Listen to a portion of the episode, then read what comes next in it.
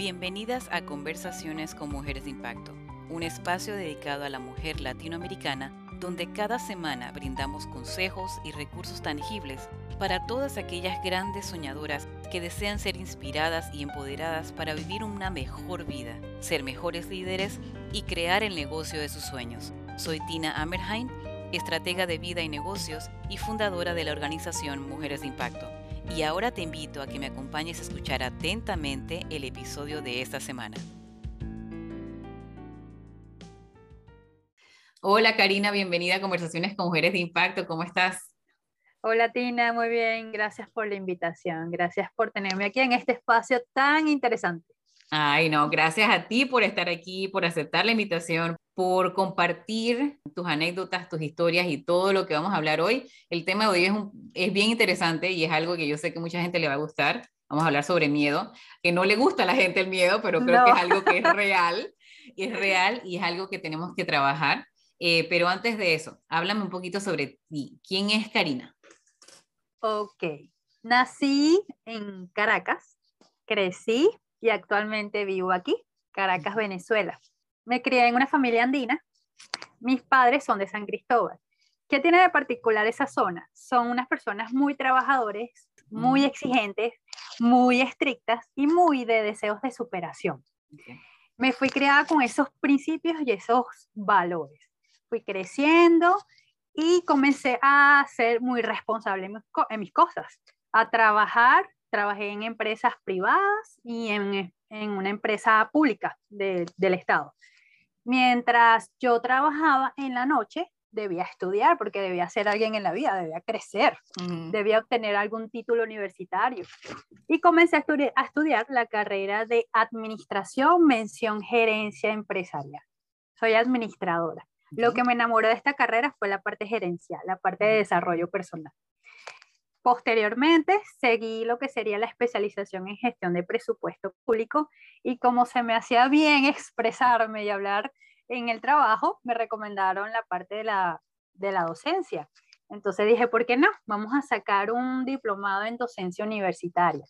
Saqué talleres de oratoria, cursos de locución y todas aquellas herramientas o cursos relacionados a lo que sería eh, la parte empresarial auditoría, impuesto sobre la renta, nóminas y cálculos. Todo eso sería mi experiencia académica. Mi experiencia laboral está enfocada en la administración de empresas, en la parte administrativa y en la parte de presupuesto, lo que serían muchos cálculos. Ok, los muchos, números. los muchos números que a la gente no le gusta mucho que digamos. en la parte de redacción también. Y me enfrentaba a lo que sería el proceso de hablar frente al público, que me daba miedo y me daba mucho temor por varias experiencias que había vivido cuando era muy pequeña que me traumaron. El famoso bullying o el famoso, como le decimos nosotros, chalequeo cuando te equivocas hablando frente al público. Entonces generé lo que sería ya el proceso de miedo. Ahí inicia uno de los mm. mayores y más principales miedos que yo tenía arraigados desde pequeña. Comencé a crecer y este miedo se volvió cada vez más fuerte y como son cosas del destino y como juega Dios, ¿no? Yo siempre digo que nosotros somos como una tabla de ajedrez y Dios va moviéndonos para que nosotros podamos alcanzar nuestro objetivo. Y hay movimientos que no nos gustan. Y resulta que en el trabajo donde yo estaba me tocaba hablar frente al público. Qué ironía. me tocaba hablar frente al público, eh, exponer en reuniones, hablar frente a jerarquías y yo no sabía cómo, yo me paralizaba del miedo y lo que era, me convertía en muy sumisa y decía, sí, señor, sí, usted tiene razón, sí, sí, sí, lo que usted diga, aunque la persona estuviese equivocado, porque todavía no había podido desarrollar esa parte del, miedo, no la había podido como controlar o buscar esas herramientas, pensaban que los demás tenían toda la razón por ser jerarquía cuando estaba en el proceso de la universidad, que en la mañana estudia, en la mañana trabajaba y en la noche estudiaba, también me enfrenté a varias cosas. Resulta que todas las noches tenía que realizar una exposición en cualquiera de las materias que se me presentaban. Y yo, bueno, Dios, ¿qué pasó aquí? me estás enfrentando. ¿Qué pasó conmigo en la universidad? Las primeras cinco exposiciones hechas un desastre fatal, porque yo ya venía con que no sirvo para hablar frente al público, tengo miedo al escénico, miedo a hablar y yo siempre me voy a equivocar, los demás tienen razón y, y, todo me va a salir mal. Yo decía, bueno, si tengo que graduarme, debo alcanzar mi título universitario, ¿qué tengo que hacer para yo modificar esto y cambiar esto? Porque si todos los días en la noche voy a tener que exponer, no puedo presentarme que todos los días la exposición me salga mal. Algo debo de hacer. Y allí es donde comenzó mi búsqueda interna de saber quién soy, en qué soy mm. buena, cuáles son las herramientas. No puede ser que a mí me toque hablar frente al público en el trabajo y en la universidad y yo no sepa qué hacer, se me acelere el corazón, me, me dé dolor de estómago, se me olvide todo, eh, me se me trabe, se me traba la lengua, disculpa. Hablaba muy rápido, hablaba muy lento, casi que me desmayaba, incluso llegaba a salir corriendo. Wow. ya, ya decía, esto no es para mí, me voy corriendo. Y no, no, efectivamente que ya yo sabía que era lo que no quería, no quería vivir esa situación todo el tiempo y Dios me estaba presentando momentos en mi vida que tenía yo que enfrentar pero el dilema era cómo hacerlo. Ya una vez estar en conciencia y decir, sí, efectivamente, tengo miedo. Tengo miedo a hablar frente a las demás personas. Ok, me pasa esto, me pasa esto, me pasa esto, me pasa esto. Ahora, ¿qué tengo que hacer para superar este miedo? Porque ya me había paralizado, ya ya había salido corriendo, ya me había escapado del miedo. Ahora, ¿cómo le enfrento? Al descubrirme internamente, comencé a ser amiga del papel y del lápiz. Y empecé a escribir y decir, bueno, ok, ¿qué tipo de aprendizaje tengo?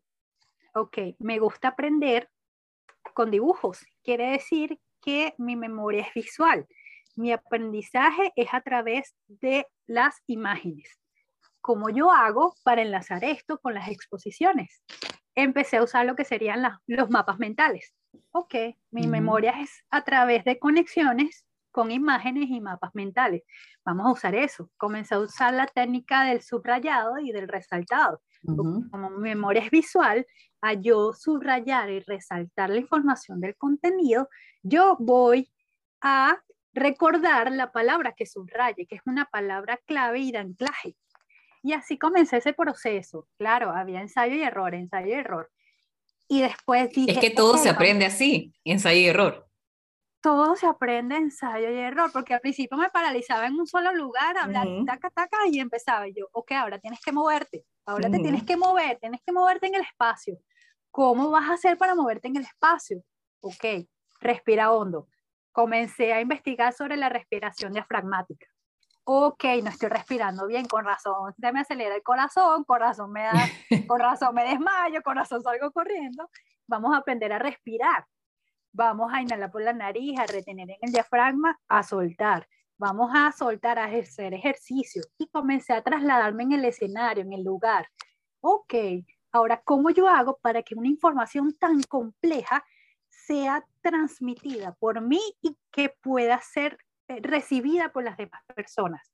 Claro, usar ejemplos. Al usar ejemplos de la vida diaria, las personas se sienten identificadas, hacen conexión y la información se capta. Entonces comencé a trabajar en ese proceso y la universidad para mí fue doblemente escuela, tanto a nivel, de, a nivel académico como a nivel de retos, para yo adquirir esas herramientas y poder avanzar. Y ya cuando me, me tocaba trabajar y eh, poner a disposición esas herramientas que había aprendido en la universidad, ya para mí era mucho mejor, era más fácil. Claro, siempre, siempre hay nervios. claro. es, que el miedo, es que el miedo va a desaparecer. A mí me pasó algo bien similar. Eh, fue en la universidad y yo recuerdo, me acuerdo de estar quejándome de que yo todas las reuniones, en todos los días, en todas las clases, yo tenía que exponer. Así, era, así fue en, mi universidad cuando estaba estudiando psicología. Todos los días, en todas las clases, era exposición. Todos los días. Y me quejaba de que, ónchale, pero ¿por qué? ¿Pero por qué? pero gracias a Dios, y le agradezco también esa oportunidad a los profesores y al estilo de, de aprendizaje, porque en estos momentos yo todavía en todos los eventos que hago o en las exposiciones o, lo que, o en, en, en una situación similar a decir algo en público, me siento mucho más cómoda. Pero como tú dices, no es que el miedo se va a desaparecer, todavía sientes el nervio. Y eso eh, creo que es importante que lo sigamos sintiendo, pero utilizarlo para ser mejor. En mi caso, el, el miedo, el nerviosismo eh, o esas cosquillitas al, al, presentar algo, creo que me da mucho, me, me recuerda a, a, ser mejor, a dar lo mejor de mí, a estar, a estar consciente de que yo voy a, voy a afectar o voy a influir o voy a, a presentar algo importante para otras personas. Y, y, lo que yo diga tiene que valer la pena. Y entonces me, me, impulsa a trabajar más y a trabajar mejor y a, hacer, a, a perfeccionar mi trabajo, ¿verdad? Ahora, Karina, tú mencionaste dentro de, de esta anécdota que nos cuentas, que tú pre te preguntabas, bueno, ¿cómo hago esto? ¿Cómo resuelvo tal cosa? Y yo creo que esa es una de las herramientas más importantes que nosotros los seres humanos debemos de desarrollar cuando nos presentamos con, cuando nos presentan un reto, cuando tenemos un problema. Preguntarnos en vez de congelarnos, en vez de decir, no, mejor me rindo y lo dejo ahí. Ok, esto es algo que tengo que hacer, ¿qué debo hacer para hacerlo mejor? Y yo creo que lo, tú quizás sabiendo lo que estabas haciendo, pues esto es una herramienta, las preguntas son herramientas precisamente para eso. Uh -huh, y, es, y por eso es que el coaching es coaching y se basa en preguntas, porque te hacen buscar soluciones y te hacen buscar tomar acción. Creo que eso es importante y quiero mencionarlo aquí para que, para que lo tomen en cuenta los que están escuchando en estos momentos. El preguntarnos nos ayuda más a buscar soluciones y a buscar acción, a tomar acción. Ahora, las preguntas también tienen que ser importantes. Tú te hacías preguntas muy importantes y muy buenas. ¿Qué tengo que hacer para quitarme esto? ¿O qué tengo que hacer para lograr cosas? En vez de decir, ¿por qué me pasa esto a mí? Yo soy así ya. así que las preguntas son importantes, pero hay que hacer buenas preguntas. Esa es una de tus experiencias con el miedo. ¿Qué otra, qué otra experiencia has tenido donde te has enfrentado a un miedo y cómo lo has manejado? Cuando yo estuve trabajando en la administración pública, uh -huh. yo tenía ya un trabajo estable. Yo había tenido lo que sería un ascenso, ya tenía experiencia académica, digamos que ya era una, muy, una profesional muy eh, en alto rango y ya se supone que había alcanzado todo lo que tenía que alcanzar. Uh -huh. No sé si a ti te ha pasado, bueno, a mí sí, cuando pasamos por una cierta etapa de nuestras vidas, bien sea cumplir 20 años, 30, 40, 50, y te comienzas a cuestionar. Para mí, mi, mis 30 sirvieron para cuestionarme muchas cosas. Y en, dentro de estas cosas, o hacerme tantas preguntas, era, ¿realmente yo estoy siendo feliz en el lugar donde estoy? ¿Realmente me siento bien, tengo paz y tranquilidad en este trabajo? y comencé a cuestionarme. Mis respuestas era, ya yo me sé todo, ya. Claro, sin entrar en soberbia, sin entrar en arrogancia, sino que ya tenía ya varios años en ese puesto, en esa área, y ya manejaba los procesos. Uh -huh. Y yo me, me dije a mí misma, no me siento feliz, hay algo que me falta, hay algo que, que, que sale, o sea, vengo por compromiso, pero no por felicidad y porque me siento bien. Cuando yo decido renunciar, se me viene todo el mundo abajo. y comienzo a vivir muchos miedos, muchas inseguridades, muchos nervios. ¿Por qué? Porque ya yo había cumplido lo que sería la meta de la sociedad. Estudiar, trabajar, tener un empleo estable y tener ese empleo hasta jubilarme, hasta ser viejita y que era lo único que tenía que hacer y ascender. Pero el romper eso, el romper ese paradigma, el romper esa, esa cultura, esa etiqueta, esos pensamientos, a uno lo deja como en el aire. Ok, ya yo sé lo que no quiero. No quiero esto porque no me da estabilidad, no me da energía, no me da paz, no me da seguridad. Decido renunciar y me encuentro en un mundo de soledad, de inseguridad, de muchos miedos. Porque yo digo, ok, quiero hacer algo distinto, quiero hacer algo diferente. Uh -huh. Pierdo muchos amigos, pierdo muchos momentos, pierdo una zona de confort que ya yo y entonces se va como acumulando los miedos, ¿no? Es como que todas las cosas que van cambiando, ¿no? Todo, o sea, fue un cambio así radical, un cambio drástico.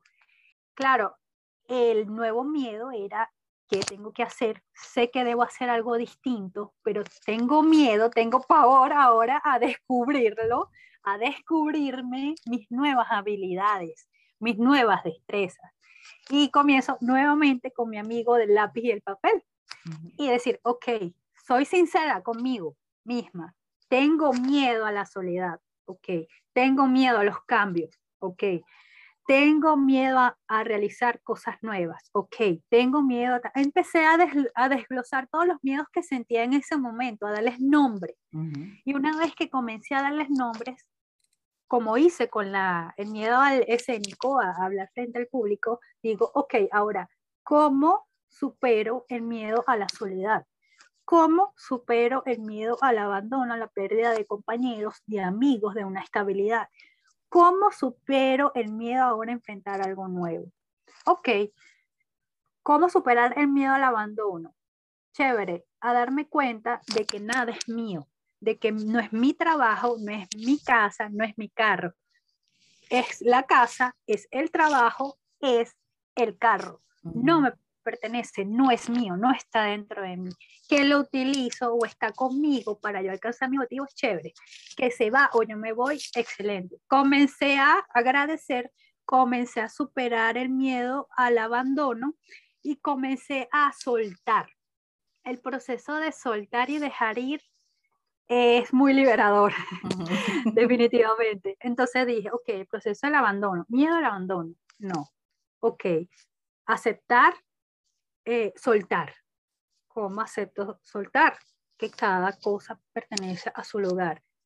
Agradezco primero por todo lo que pasé y comienzo a avanzar. Si no soltamos aquellas cosas que tenemos, no podemos recibir lo nuevo que viene. Si yo tengo las manos ocupadas de, por ejemplo, arroz o pasta, y viene alguien y me viene a entregar una carne, un bistec o un pescado, no lo puedo recibir porque tengo las manos llenas. Exacto. Entonces, debo agradecer, gracias a la persona, a la persona, disculpa, o gracias al momento que me dio la pasta y el arroz, muy agradecida, es momento de dejarla ir y recibo esta carne, este pescado o este pollo que me va a servir a mí para mi nuevo crecimiento. Entonces, esos miedos que me enfrenté muy duros porque fueron todos al mismo tiempo. Pero entonces em, comencé a investigar y dije, no, no estoy sola. Hay momentos en donde debemos saber quiénes somos, cuáles son mis habilidades, mis destrezas. Esto ya pasó, ya este ciclo lo cerré. Ya agradezco, ahora voy a hacer una nueva Karina con nuevas experiencias, con nuevo aprendizaje y nuevo crecimiento ok, ¿cuáles son las habilidades que tengo que no sabía que tenía y que ahora voy a desarrollar?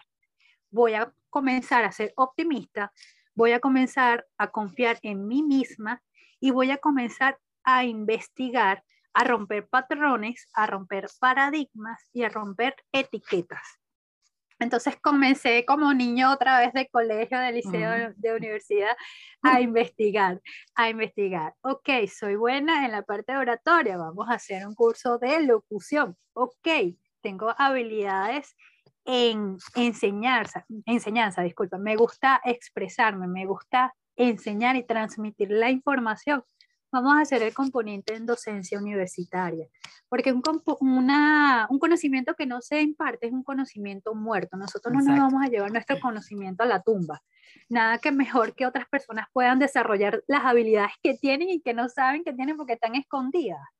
Entonces, al darle las herramientas, primero tener las herramientas yo. Ok, mira, yo sé estas herramientas, sí me sentí mal en este momento, admito que tuve miedo, tuve muchos nervios, tuve muchas inseguridades. ¿Cómo yo las superé para ayudar a otros a que ellos también tengan sus herramientas y sus posibilidades para avanzar? Entonces, aquí el miedo me funcionó a mí eh, como creatividad, como impulso para yo decir, ok, efectivamente lo tengo, ¿Cómo lo mejoro? Ok, efectivamente. ¿Cómo ayudo a otros? Ah, ok, a, través de charlas, a través de cursos, a través de clases, a través de conversatorios, de apoyos, de un mensaje, una llamada, y de esa manera puedo llegar. Ah, soy buena haciendo creatividades. Bueno, entonces vamos a comenzar a hacer publicidad. Mira, me gustó, chévere. Vamos a comenzar a hacer panes, bisutería, a dibujar. Y esas son habilidades que a mí me encantan, que yo tengo, y algunas las tenía dormidas, pero ya comencé a desarrollarlas. Y una se engrana con la otra porque te da felicidad. A mí me da mucha felicidad y mucha tranquilidad. Donde usted sienta paz, felicidad, tranquilidad y esa serenidad, allí es. Así es. Tú sabes, yo creo que, yo creo que, y admiro mucho todo el, el, proceso que tú has vivido y la manera tan sabia en que has manejado esos, esos miedos. Debo hacer tal cosa. ¿Qué es lo que tengo que hacer? ¿Cuáles son mis opciones? ¿Cuáles son mis recursos? ¿Qué, qué opciones tengo? Y eso no es algo tan común, ni en tu generación, ni en la mía, ni en las más experimentadas. Pero, pero es la clave. Nunca va a ser tarde para hacer eso que tú estás haciendo. Cuando te enfrentas a un miedo y a una situación, a un cambio bien fuerte, bien radical, en vez de, de rendirte automáticamente o en vez de quedarte allí dando vueltas y rumiar en la situación y el problema, ok, acéptalo, siente la emoción porque hay que sentirla, hay que procesarla. Eso no, no es, eh, no, no debemos de verdad evadir esa parte, pero tenemos que entonces llegar a, decir, bueno, estoy sintiendo miedo, ¿qué es lo que siento? Como tú dices, tomaste tu mejor amigo, tu papel y tu lápiz y ¿qué? ¿miedo a qué? Uno, dos, tres, cuatro.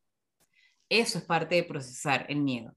Y luego buscar, ok, quiero, ¿qué quiero sentir? Quiero sentirme más tranquila. Entonces, ¿qué tengo que hacer para sentirme más tranquila?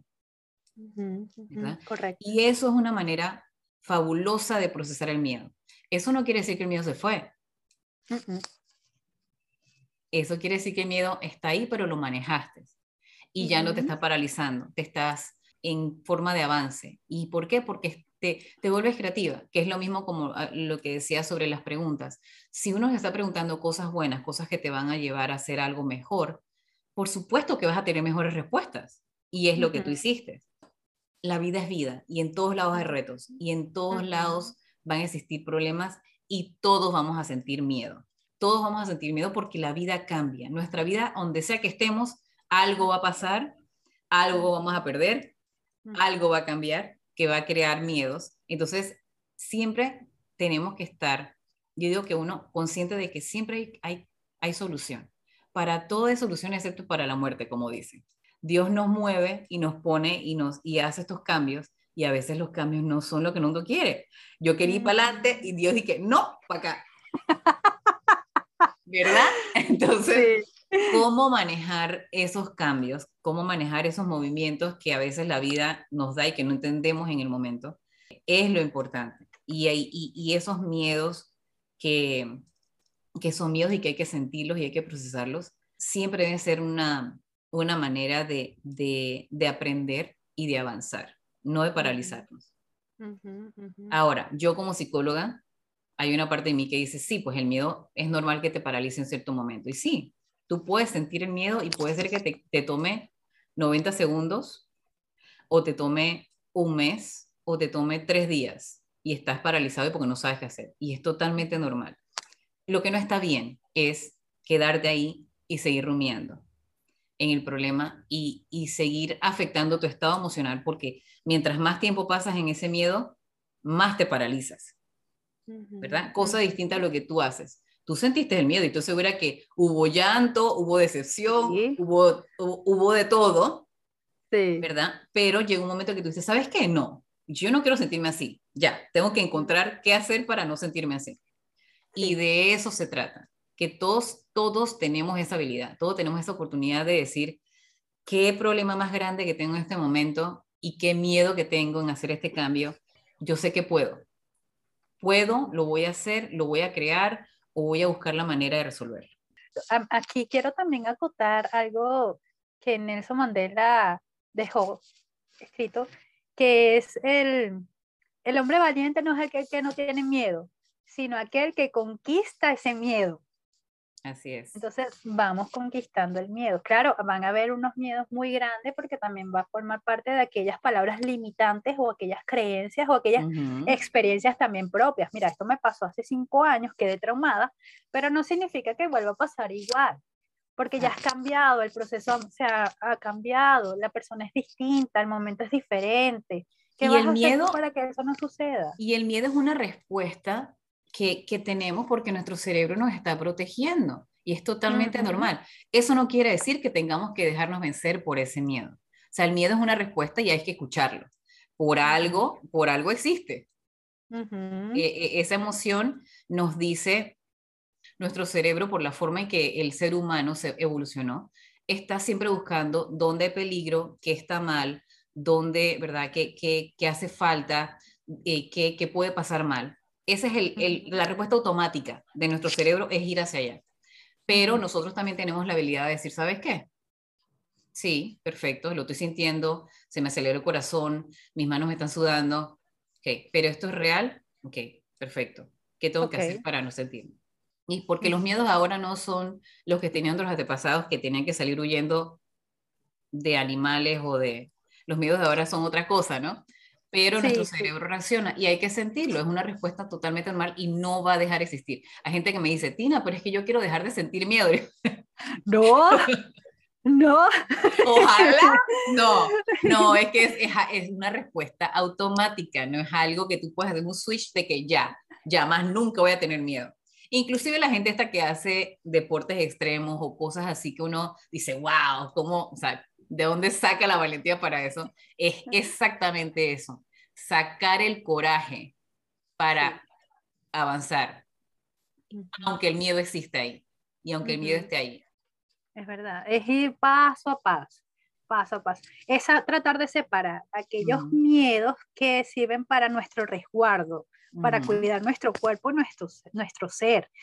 Ejemplo, eh, un ladrón que venga a robarme, no le voy a dar la mano al ladrón y no voy a decir, voy a superar mi miedo, ya va, déjame enfrentarlo. déjame enfrentarlo, voy a golpearlo, ¿no? sí. Una catástrofe. Oye, no sé, llovió, un terremoto, un, maremoto. Claro. Tu cuerpo reacciona, puedes correr, puedes huir. Pero si hay miedos, como lo que acabamos de mencionar, que es miedo al amor, miedo a enamorarse, miedo, muchas veces hay miedo a, a, realizar cosas grandes, a tener fama, tener proyectos. Me asusta que todo el mundo me vea, me asusta que todos me reconozcan. Y tener miedo a, a ser quien eres realmente, a mostrarte realmente como eres por temor al rechazo de los demás mira, yo soy así, si yo me muestro diferente, tal cual como yo soy, tal vez mi, mi grupo no va a ser igual, las personas no van a ser mis amigos. Entonces, es esa parte de mostrarnos realmente como somos. Gracias por, por compartir esas anécdotas y gracias también porque creo que todo lo que mencionaste tiene mucho valor y nos has dado muchísimas recomendaciones y muchas herramientas si alguien quiere comunicarse contigo, si alguien quiere trabajar contigo, que alguien quiere conocer un poco más de ti, cómo, cómo te siguen. Sí, efectivamente me pueden seguir por el Instagram, Karina Nino 99. No agarra la ñ, es, Nino, mi apellido es Niño, pero es Nino, Karina Nino 99. Por ahí me pueden seguir, me pueden contactar. Perfecto. Y yo con mucho gusto le respondo.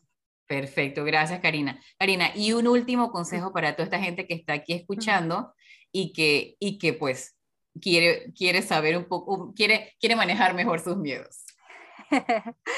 Primero, el amigo del papel eh, y el lápiz, que somos nosotros, y, e ir identificando esos miedos, que nos da favor, que nos da miedo y por qué, e ir trabajando en ellos. Eso yo creo que sería la parte fundamental. Eh, evitar compararnos. Eso es fundamental. Cada persona tiene su proceso diferente, su proceso distinto. Mira, fulana llegó al éxito, eh, ella está bien, yo voy a ser igual que ella. No, no, no.